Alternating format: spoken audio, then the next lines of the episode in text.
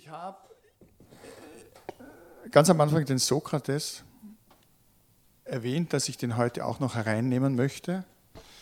Und ein bisschen was aus seiner Lebensgeschichte ist, glaube ich, so allgemeines Bildungsgut und bekannt. Er war halt sozusagen derjenige, der auf den Marktplatz gegangen ist und die Menschen durch seine Ironie in ihren festen Meinungen erschüttert hat, was den Leuten natürlich überhaupt nicht gefallen hat, was dazu geführt hat, dass man ihm Gottlosigkeit vorgeworfen hat. Das war damals äh, eine sehr, sehr schwere Anschuldigung. Sokrates hätte fliehen können, Sokrates hätte in die Verbannung gehen können, aber er hat es nicht getan. Und in dem wunderschönen Dialog Phaidon, der ja seit er überliefert ist, einerseits Menschen dazu angeregt hat, weiterzuleben, andererseits Menschen aber auch dazu angeregt hat, das Leben zu beenden. Da geht es darum, die letzten Stunden Sokrates, bevor er dann sozusagen diesen Schierlingsbecher trinkt und dann stirbt. Und da gibt es in dem Phaidon eben sozusagen der Gedanke von Platon, den er dann entwickelt, gibt es so etwas wie eine Seele. Was passiert mit der Seele nach dem Tod, nämlich möglicherweise die Wiedergeburt. Ich habe jetzt den Gedanken vorausgenommen, das hat er ein bisschen sozusagen aus dem indischen Raum übernommen. Also diese, dieses Rad des Lebens kommt in diesem Dialog Phaidon auch vor. Ich möchte aber den Punkt auf etwas anderes richten, nämlich es gibt diese letzte Szene, diese letzte Szene, wo erstens Sokrates seinen weinenden Schüler hinausschickt, im Sinne von, du brauchst nicht weinen, du verlierst mich ja nicht. Und dann, nachdem dieser Giftstoff, der in diesem Schirlingsbecher enthalten ist, und das haben die Griechen damals offenbar auch gewusst, dazu führt, dass es zu Atemlähmungen und Spasmen führt und im Endeffekt stirbt man sozusagen an einer Lähmung der Brustmuskulatur, also erstickt damit seine Jünger oder die Anwesenden das nicht sehen müssen, bedeckt Sokrates sein Gesicht mit einem Tuch. Dann glauben die schon alle, das war es jetzt. Aber jetzt kommt's.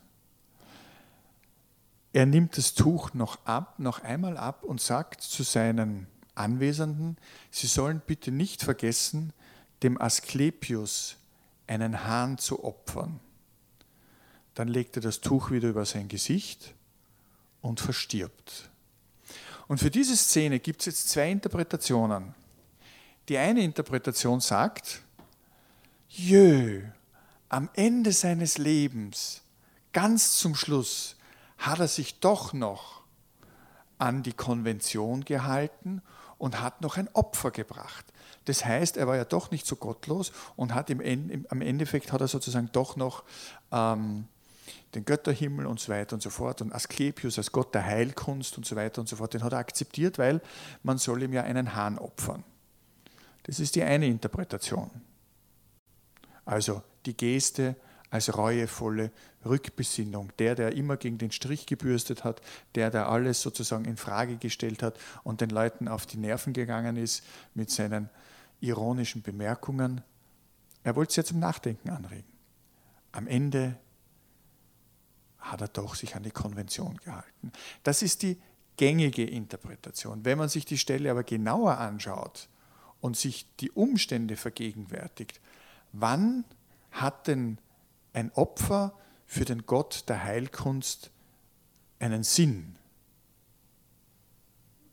Ein Opfer für den Gott der Heilkunst hat ja nur einen Sinn, wenn ich glaube, dass ich wieder gesund werde. Also sozusagen diese ironische Überhöhung ist, er bringt im Ende seines Lebens eigentlich ein vollkommen sinnloses Opfer, weil er weiß ja, dass er sterben wird. Und das ist für mich eigentlich der Höhepunkt der Ironie. Also ich weiß, dass ich jetzt sterben werde, aber wir opfern jetzt noch schnell dem Gott der Heilkunst etwas, obwohl wir ganz genau wissen, dass es, wie der, Ös, wie der Wiener sagt, das ist für die Fisch. Ja.